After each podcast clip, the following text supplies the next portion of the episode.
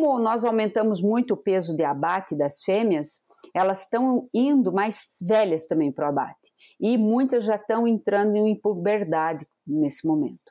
E uma fêmea, a gente sabe que uma fêmea em cio, ela fica agitada, ela diminui a ingestão de alimento, ela briga.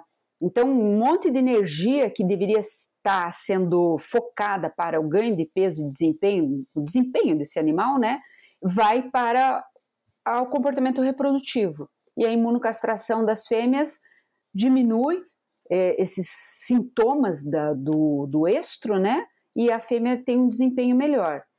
Também você evita, quando tem lotes mistos, gestação indesejada, né?